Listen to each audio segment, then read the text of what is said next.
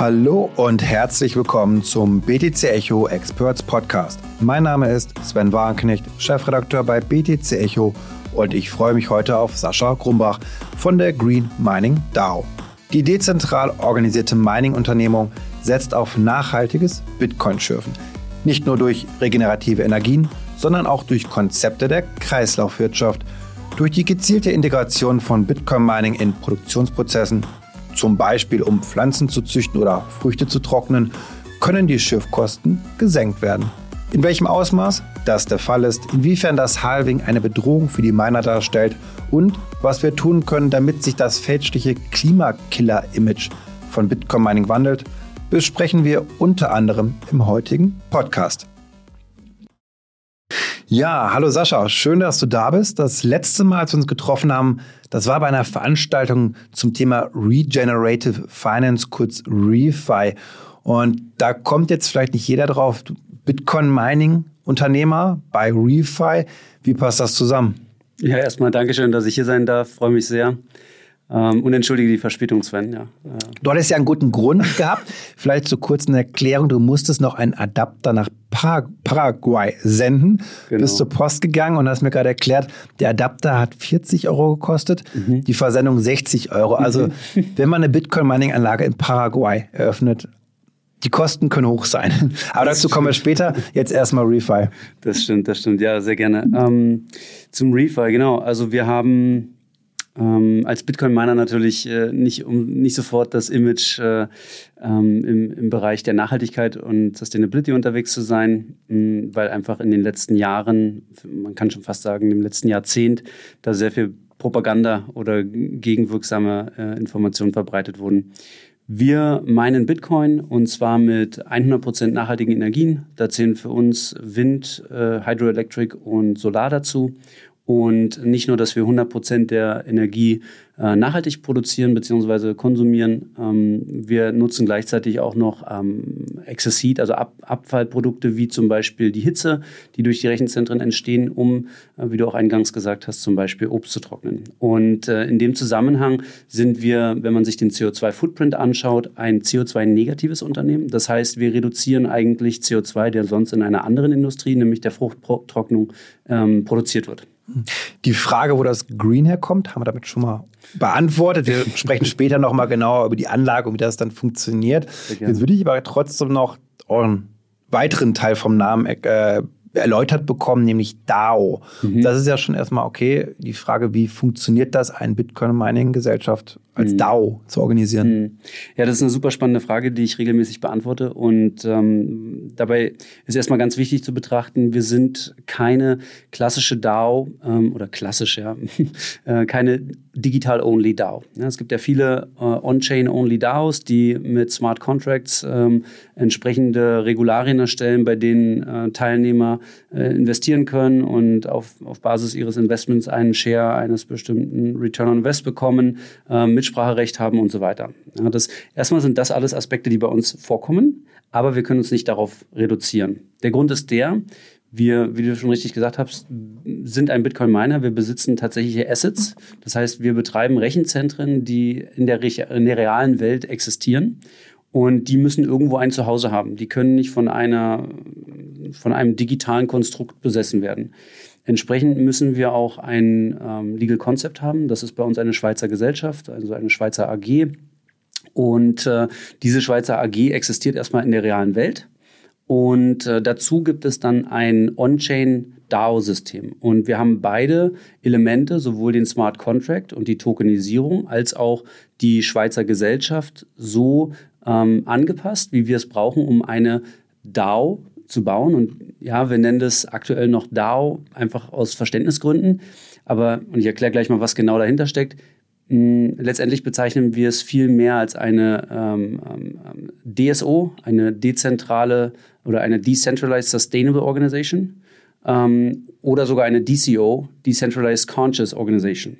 Warum? Also, klassischer, klassisches Konzept eines Unternehmens hat ein, ähm, ein, ein Board, ein Management, Mitarbeiter Und von oben nach unten wird äh, das Gehalt immer geringer, die Boni werden nach oben immer größer, das Mitspracherecht nach oben auch immer größer.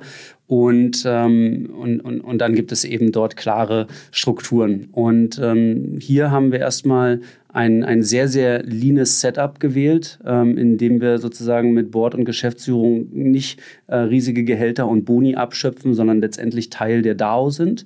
Ähm, und auch, wo wir die einzelnen Teams rund um Marketing, Operations, Finance oder sonstiges in kleinen sogenannten Squads organisieren. Das heißt, es sind selbstbestimmte Gruppen, die eben äh, zu dem jeweiligen Thema, an dem sie arbeiten, ähm, ihre, ihre Themen machen. Und weder ich noch äh, einer meiner anderen beiden Co-Founder ist dann Experte in dem Bereich, sondern lässt den Leuten eben ihren, ihren, ihren Lauf und dort auch mit zu bestimmen. Und die erhalten alle letztendlich, ähm, also wir haben so, eine, so eine Mix-Komponente zwischen Cash Payment und Equity Payment. Und ähm, das ist natürlich wichtig, weil äh, viele Menschen von uns müssen halt noch arbeiten und haben nicht Millionen oder Milliarden auf dem Konto liegen. Und entsprechend ist äh, echter Cashflow auch tatsächlich wichtig für die Person. Gleichzeitig ähm, ist es aber auch ein sehr, sehr spannendes Konzept, damit die Teammitglieder und Mitarbeiter in, in, unserem Konstrukt immer eine Beteiligung an der Gesellschaft haben und damit immer ein langfristiges Interesse. So, das ist ja erstmal so das, wie baut man dann Team und Strukturen? Da könnte ich jetzt noch weit in die Tiefe genau, gehen. Genau, das ist dann schon sehr, sehr speziell geworden. Ich glaube, spannend dabei ist auch noch mal eben, wie kann man daran auch teilnehmen? Also ja. wie funktioniert das Prinzip jetzt, wenn ich sage, okay, ja. ist spannend, aber was habe ich denn dann eigentlich ja. in der Hand, wenn ich jetzt mich euch anschließe? Ja, das ist, das, da wollte ich gerade hinkommen. Das ist wahrscheinlich das Interessantere. Ich bin gerade abgedriftet in diese Organisationsstrukturen, weil die für uns eines der relevantesten Themen sind. Und dazu sage ich einen letzten Satz.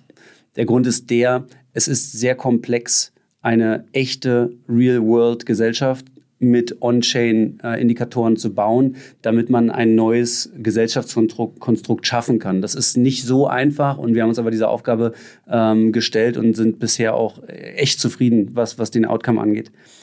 Jetzt aber zu der spannenden Frage, die du gerade gestellt hast. Ähm, wie kommt man, äh, wie, und das ist ja auch die Frage, was macht dieses DAO-Thema auf? Wir haben die Anteile der Gesellschaft tokenisiert. Das heißt, äh, nach, Schweizer, nach Schweizer Gesellschaftsrecht ähm, kann man Anteile auf der auf Distributed Ledgers oder auf der Blockchain abbilden. Das heißt, letztendlich ist es eine Legal Tech, ja, eine Legal Innovation. Und wir haben dafür einen äh, Polygon-based Token gewählt, äh, den Green Mining Token, ähm, der auch jetzt schon on-chain lebt und auch die, äh, die Kapital den, den Cap-Table sozusagen abbildet. Und ähm, Teilnehmer an der DAO können sozusagen sich in diese Token einkaufen ähm, und oder die auf dem Secondary Market, der Mitte des Jahres live gehen wird. Und dann besitzt man einen digitalen Token, der auf Polygon lebt, der aber gleichzeitig ein echtes Anteil an dieser Schweizer AG abbildet. Und das eben durch die Kombination aus unseren ähm, ja, Articles of Association, dem Shareholder Agreement und also diesen Legal Documents und dem On-Chain-Konzept. Und wenn Partizipat, also wenn, wenn Teilnehmer dann Token auf ihrer Wallet haben und damit auch ähm, aktiv Teil dieser Gesellschaft sind, haben sie Mitspracherecht. Wir haben ähm, jeden Monat ähm, wie AMAS, ja, wo, also nennen es Town Hall, jeden Monat, wo sowohl Team als auch Investoren dabei sind und einfach erzählt wird, was aktuell passiert, auch offen Fragen gestellt werden, wie wollen wir irgendwas entscheiden. Dann haben wir einmal im Quartal sogenannte EGMs, Extraordinary General Meetings. Ja, das ist also kein Annual General Meeting, weil es ja quartalsweise stattfindet. Und in diesen Quartalsmeetings reporten wir Finances, wir reporten Operations, Marketing, alles ganz transparent, KPIs. Ähm, wir tracken das nach OKR, also Objectives and Key Results, ein Managerial System, was wir in unseren vorherigen Companies auch verwendet haben. Und dann bekommen ähm, ähm, Investoren die Möglichkeit, nicht nur Fragen zu stellen, sondern auch in sogenannten GIPs, GIPs, Green Improvement Proposals, eben äh, Vorschläge zu machen, die sie, wie sie irgendwas verändern wollen. Mehr Budget dort, weniger Budget dort, Fokus hier, Fokus da.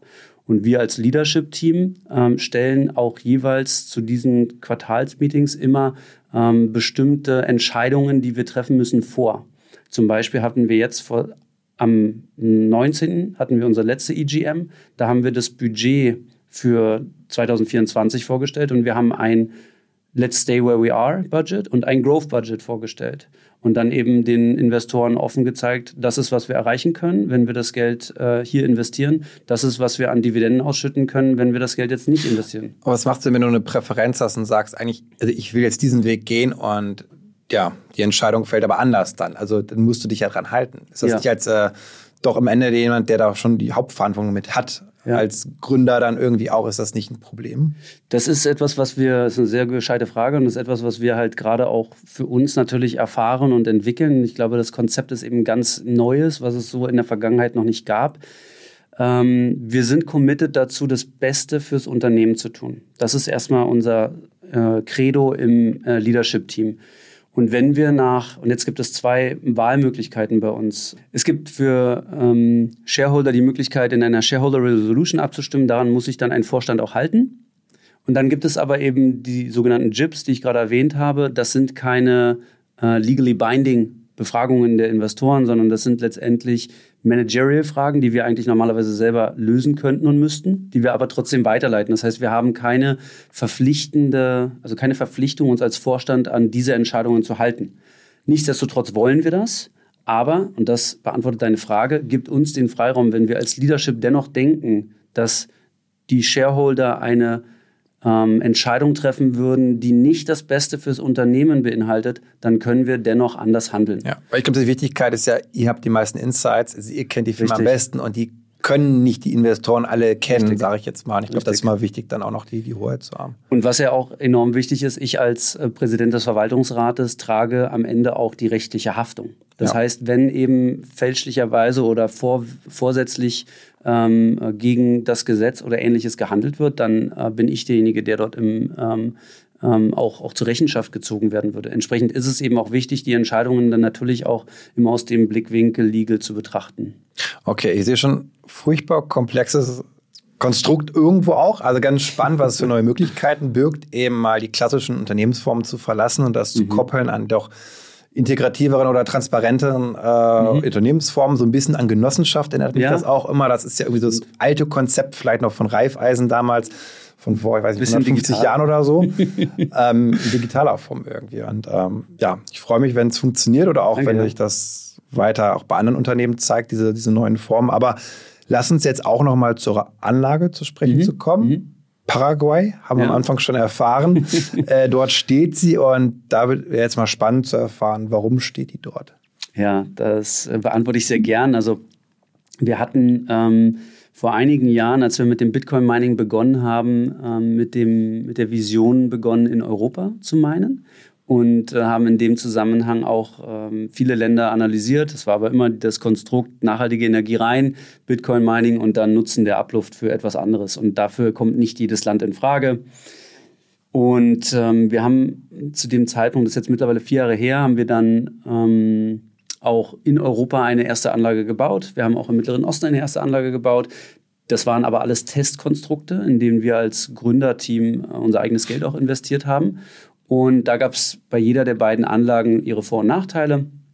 Und äh, wir sind dann eben auf unserer Liste von, ich glaube, 180 Nationen, die wir analysiert haben, auf nachhaltige Energie, Bitcoin-Freundlichkeit und makroökonomische Stabilität Paraguay war unter den Top 20 und wir haben dann eben auch geschaut, welche der Länder besonders für uns in Frage kommen.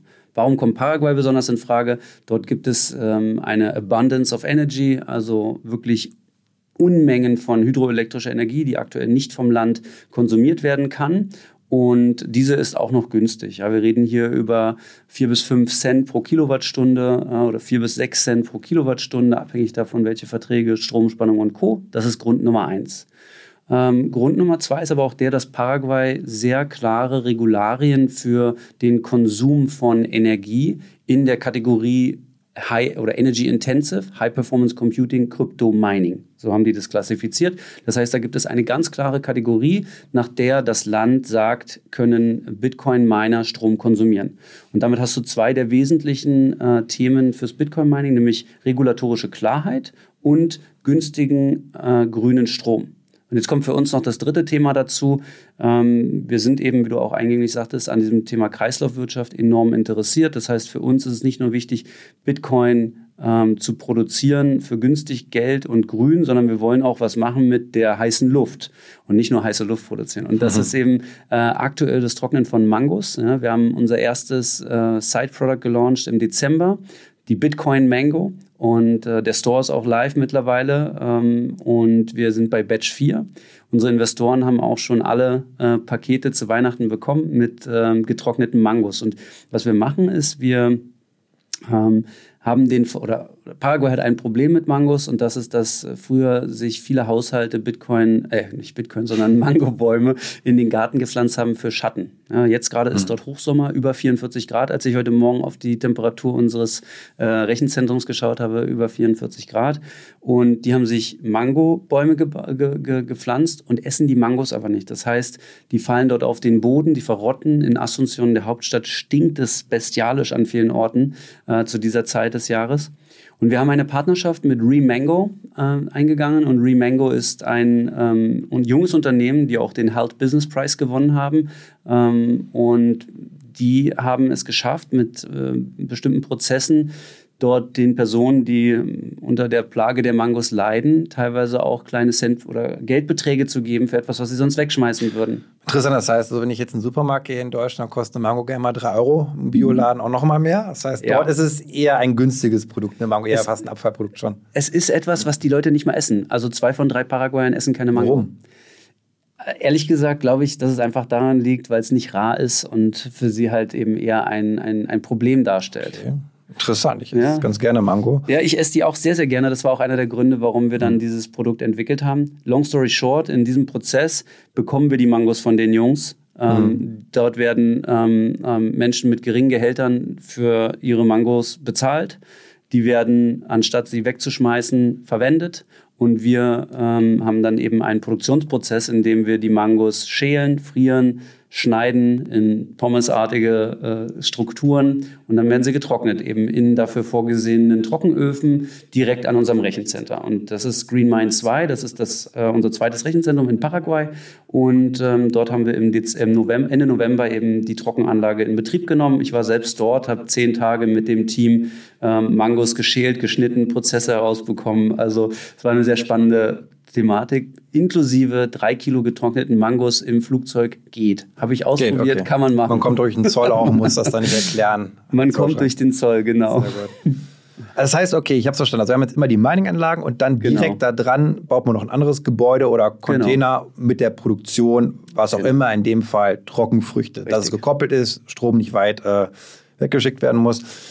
Aber wie ist das jetzt von der Kalkulation? Also kann man dann sagen, okay, das ist wirklich jetzt auch wirtschaftlich sozusagen in der Gesamtrechnung, die man machen muss, etwas, dass sich das lohnt? Oder ist das ein bisschen mehr Idealismus zu sagen, okay, ich will das jetzt auch wirklich nutzen im Sinne der Kreislaufwirtschaft? Also die Frage kann ich ähm, mit einem klaren, das lohnt sich, beantworten. Hm, einer der Gründe, warum wir von vornherein auch die Kreislaufwirtschaft fokussiert haben, ist, weil das Halving und andere volatile Situationen im, im, in der Industrie von Bitcoin Mining sich natürlich auf die Profitabilität und auch Planbarkeit dieses Businesses auswirken. Das heißt, hier kommen nicht nur Nachhaltigkeitsaspekte, sondern auch öko ökologische Aspekte zusammen. Ähm, wenn wir unsere äh, Rechnungen oder wenn, wenn wir unsere Mining-Anlagen anschauen, wir haben über das letzte Jahr oder seit Ende 2022 in Paraguay eine durchschnittliche Facility Profitability von 35 Prozent. Und dazu, davon zieht man dann noch die Abschreibung ab, dann landet man irgendwo bei 10 bis 20 Prozent äh, bei dieser Anlage. Wir hatten bei der Anlage noch ein paar Startschwierigkeiten und auch operative Prozesse zu, zu lösen, auch ein bisschen höheren Strompreis. Bei der Anlage, die wir jetzt live gebracht haben, Green Mine 2, produzieren wir aktuell den Bitcoin für 16.000 Dollar. Ja, ich weiß, im letzten Jahr oder im letzten Jahr waren wir noch bei knapp 10.000, da ist die Difficulty aber enorm gestiegen, der Bitcoin-Preis auch. 16.000 Dollar, das klingt gerade super wenig, weil wir jetzt ja. bei 40.000, sage ich jetzt genau. einmal, plump sind, dann ja. wäre das ja eine Riesendifferenz, wenn ich mir jetzt anschaue, was die Kosten der bekannten großen Miner sind, Marathon, wie sie mhm. alle heißen, wo jetzt auch nochmal eine schöne Grafik letztens zu sehen war, was passiert nach dem Halving, dann ist eigentlich kaum noch einer wirklich äh, profitabel. Die ja. meisten sind dann im Minus. Aber woher kommt diese, ja. also das muss ja die Energie dann sein. Ist das ja. so viel günstiger jetzt, die, die, die Energiekosten? Weil durch Mangofrüchte trocknen kann ja das nicht erklärt werden. Also äh, die 16.000 sind erstmal nur Energie. Ja, das heißt, ähm, wenn ich jetzt auf unsere, wir haben ja, wir betreiben ja keine hunderttausende von Megawatt oder Gigawatt ähm, Anlagen, sondern wir sind ja relativ äh, klein noch. Unsere, die Greenmine 2 hat jetzt aktuell 1,1 Megawatt und dort produzieren wir den Bitcoin, wie gesagt, für 16.000 US-Dollar. Nur Strom. Wenn du jetzt aber dann, das, also wir haben drei, drei Level, Strom, dann Operational Cost inklusive Miete, da sind wir irgendwo bei ähm, ähm, 22 bis 24.000 US-Dollar pro Bitcoin. Und daher kommt die Rechnung, also und, und inklusive Abschreibung. Ne? Also du hast Strom only, dann kommt die Abschreibung dazu und dann kommen äh, operative Kosten wie Personal und Miete dazu. Und da liegen wir dann auch äh, bei, bei 24.000 Dollar und plus. Und da kommt die Rechnung her, wenn jetzt das Halving käme und wir nur noch halb so viele, ähm, halb so viel Revenue hätten, dann würden wir eben über 48.000 Produktionskosten sprechen, während der Bitcoin aber nur bei 42.000 heute ist. Jetzt kommt eine andere Komplexität mit rein. Die Abschreibungen sind ja keine, äh, ist ja kein negativer Cashflow. Das heißt, Abschreibung ist ein kalkulatorischer Wert in der Buchhaltung, den du nimmst, um immer wieder neu deine Anlagen aufzufrischen. Da Bitcoin-Mining-Anlagen über vier bis, äh, sechs, äh, vier bis fünf Jahre abgeschrieben werden, ähm, müssen wir eben darauf achten, dass du immer genügend Kapital zur Seite legst, um wieder neue Anlagen kaufen zu können oder deine Flotte austauschen zu können. Und diese, diese Rechnungen sind dort alle mit dabei. Ja, aber im ersten Moment ist es für uns erstmal wichtig, wie viel Cash-Outflow haben wir, um, um einen Bitcoin zu produzieren. Und da ist die spannende Frage eben erstmal, was kostet das nur mit Energie? 16.000. Mit allen anderen Kosten circa 24. Okay. Ähm, so, und das, sorry, und ganz kurz, um, um das Mango-Thema nochmal zu beantworten. Ähm, für uns ist es eben ähm, äh, so, dass wir ungefähr 25 Prozent äh, Rendite auf die Produktion der Mangos bekommen können. Also wenn wir Mangos für 40.000 verkaufen im Monat, dann sind das weitere 10.000 Dollar Deckungsbeitrag. Und das ist ungefähr die Zahl, die wir bei unserer aktuellen Anlage Green Mine 2 erzielen werden können. Und da sind diese 10.000 Dollar weitere 10% EBIT. Ja, das ist ja schon signifikant das, auf jeden Fall. Das, genau. ist, das macht sich bemerkbar, ne, wenn man auch sagt, okay, Transaktionskosten gibt es ja auch noch dann, die jetzt nicht durchs Halving jetzt direkt äh, runterfallen, sage ich mal, sondern dann ist es eben nicht nur der Blockertrag, ist die reinen Bitcoin, sondern auch Transaktionskosten, genau. eben Mango-Produktion, was dann eben profitabel werden. Genau. Okay, spannend. Aber macht euch trotzdem nicht Sorgen jetzt vor den großen Playern wie eben eine Marathon oder Riot, dass die einfach mhm. mit mehr Kapital am Ende auch noch krassere Hardware kaufen können, wo ihr irgendwann nicht mehr mitrüsten könnt? Mhm. Also unser Konzept ist es, äh, Bitcoin Mining weiter zu dezentralisieren. Äh, ich glaube, dass diese großen zentralisierten Bitcoin-Miner mit einem Verwaltungsrat oder Aufsichtsrat, die dann da auch einen entsprechenden Einfluss haben, mm, ja, jetzt nicht auf den Bitcoin-Code selbst. Ähm, ich will jetzt da nicht die Diskussion entfachen, welchen äh, Einfluss Bitcoin-Miner auf, auf, auf Bitcoin und den Code haben. Aber ich ähm, glaube, dass das Konzept, was wir verfolgen, das weiter zu dezentralisieren, für Bitcoin ein positiver, eine positive Richtung sein kann. Und ich glaube auch, dass das gesamte Konzept von Investoren halten ein tatsächliches Anteil an einer Bitcoin-Mining-Anlage, erhalten Bitcoin at Production Cost, bekommen dann noch Vorteile durch solche Themen wie ähm, getrocknete Mangos und das alles noch in einem nachhaltigen, äh, ökonomisch super rentablen Konzept ein, ein, eine Vision oder auch ein Narrativ sein wird, was ähm, Investoren sehr interessant und spannend finden. Und wir launchen ja jetzt unser, ähm, unsere, unsere äh, Green Mine 3, vollständig tokenisiertes, äh, vollständig tokenisierte Anlage. Wir haben jetzt schon äh, über zwei Millionen Investment Requests bekommen und haben schon die ersten, ich glaube, 300.000 Schweizer Franken per, per heute äh, in Letter of Intents unterzeichnet. Und daran sehen wir, dass das Interesse groß ist von Retail-Investoren, an einem solchen Projekt teilzuhaben. Und was wir eben aktuell äh, sehen, ist, wir können davon in verschiedensten Locations auf der ganzen Welt in unserer Meinung nach Micro-Sites äh, erstellen, ja irgendwas zwischen 2 und 10 Megawatt und nicht nach 100, 500 Megawatt Energie suchen. Und solche Microsites gibt es, ähm, gibt es, gibt es zur Verfügung. Das heißt, man muss die finden, man muss die gut strukturieren, muss Prozesse äh, für solche kleineren Facilities entwickeln. Und auf Basis dessen kann man auch seine, seine Kapazität wesentlich ausbauen. Und das ist unser Konzept. Das ist ein anderes als 100 Millionen an der Börse aufzunehmen oder sogar eine Milliarde und dann entsprechend zu wachsen mit großen Anlagen. Wir versuchen es andersherum, weil wir sowohl glauben, dass es den Ethos äh, von Bitcoin unterstützt, als auch machbar ist und gut funktionieren kann. Wahrscheinlich mühseliger, aber nachhaltiger. Vielleicht könnte man es.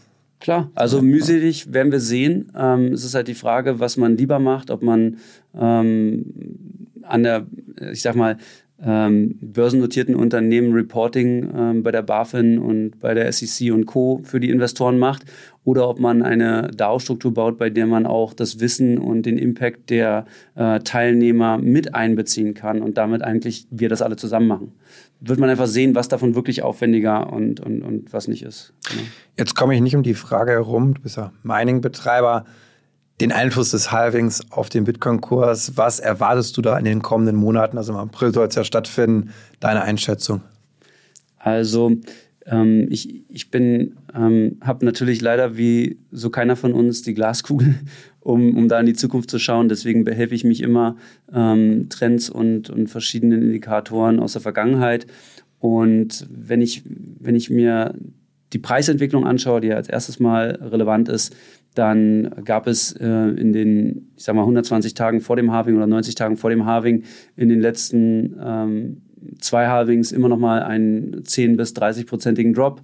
Frage ist, ob wir den jetzt schon hatten oder nicht. Ähm, aber das findet statt.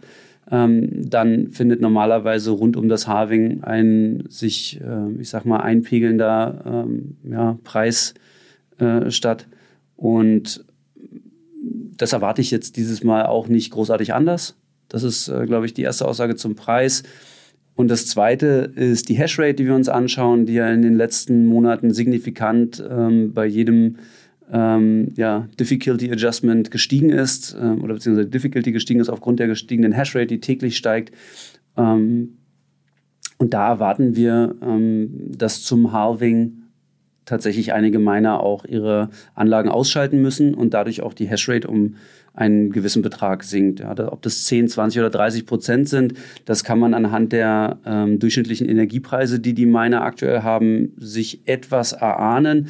Ähm, und in dem Zusammenhang wird sich das meiner Meinung nach äh, über zwei bis drei Monate für einige als sehr schwierig herausstellen, ähm, die in unserer Industrie beruflich oder betrieblich auch tätig sind. Und dann glaube ich aber, dass wir eben eher zu äh, Q3, Q4 diesen Jahres eine Erholung sehen werden, nicht nur beim Bitcoin-Preis, sondern auch für die Industrie des Bitcoin-Minings. Wir für unseren Teil versuchen eben genau durch dieses Thema Bitcoin Mango und andere Früchte, die kommen werden, ähm, uns, uns abzusichern und auch eine, ich sag mal, Umsatzdiversifikation ähm, ähm, herbeizuführen, über die wir dieses Risiko stärker minimieren. Ja, wir haben ein ganz klares Ziel und das ist, wir wollen unsere Energiekosten durch ähm, durch, durch alternative Revenue Streams abdecken. Das würde für unsere Investoren bedeuten, jedes, jeder einzelne Set, jeder Bitcoin, den wir produzieren, wird am Ende ausgeschüttet, weil wir die Energiekosten letztendlich über ähm, andere Umsätze wie die durch Bitcoin Mangos ähm, abdecken. Cool, dann wünsche ich euch noch super viel Erfolg damit, dass ihr diese Konzepte nach außen tragt, dass eben auch das Image vom Bitcoin Mining eben vielleicht sich auch wandelt. Ich weiß nicht, hast du da schon einen Wechsel gesehen in der, in der Meinung, in der Stimmung zu Bitcoin-Mining, dass es eben von mehr Menschen jetzt auch als nicht klimaschädlich wahrgenommen wird? Oder glaubst du, dass wir da immer noch viel zu kämpfen haben? Also ich glaube, es gab in den letzten Monaten wesentliche und sehr spannende Beiträge, ob das jetzt von Daniel Betten äh, rund um das Thema ähm, ähm, Methane Mitigation über Bitcoin Mining oder auch die Studie von KPMG war, wo es darum ging, sich mal wirklich anzuschauen, äh, welchen Einfluss hat Bitcoin Mining eigentlich oder kann ihn haben. Ich denke, es findet ein, ein Umdenken statt, aber auch sehr langsam und langsamer, als wir uns das vielleicht wünschen. Da wir in dieser Bubble leben, bekommen wir diese, ähm, ähm, diese, diese Themen mit. Nichtsdestotrotz gibt es spannende Entwicklungen. Ja, es gibt ähm, in, in, in afrikanischen Staaten gibt es ähm, Bitcoin-Miner, die ähm, durch die EU und andere Geldgeber finanziert ähm, Energieanlagen bauen, die dann zu 80 Prozent die Energie fürs Mining nehmen, 20 Prozent für die hiesigen Dörfer verwenden und nur durch den Abnehmer des Miners das Ganze für, den, für die EU oder auch für andere Finanziers interessant wird. Das heißt, da wird Bitcoin Mining genutzt, um Grid Build-out zu machen, also um Netzwerke, äh, Netze auszubauen.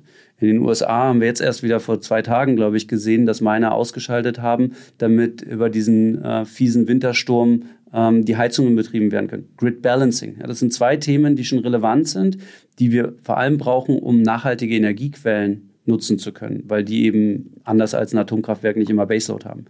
Und ich denke, dass diese beiden Narrative, ähm, und das sind nur zwei Beispiele, da gibt es noch viele andere, mehr und mehr auch gesehen werden in Kombination mit, wie schaffen wir die Energiewende global hin zu nachhaltigen Energien und wie kann man dafür eben Bitcoin Mining mit seinen Spezifikationen um ähm, die, die es eben hat und weswegen es äh, alternative Energiequellen auch supportet, mit einbinden. Das heißt, ich glaube, ich sehe, ich glaube, es wird kommen, aber ich denke nicht, dass es morgen schon passiert, sondern das wird nach wie vor auch noch gegen alle ähm, negativen Images ähm, ankämpfen müssen.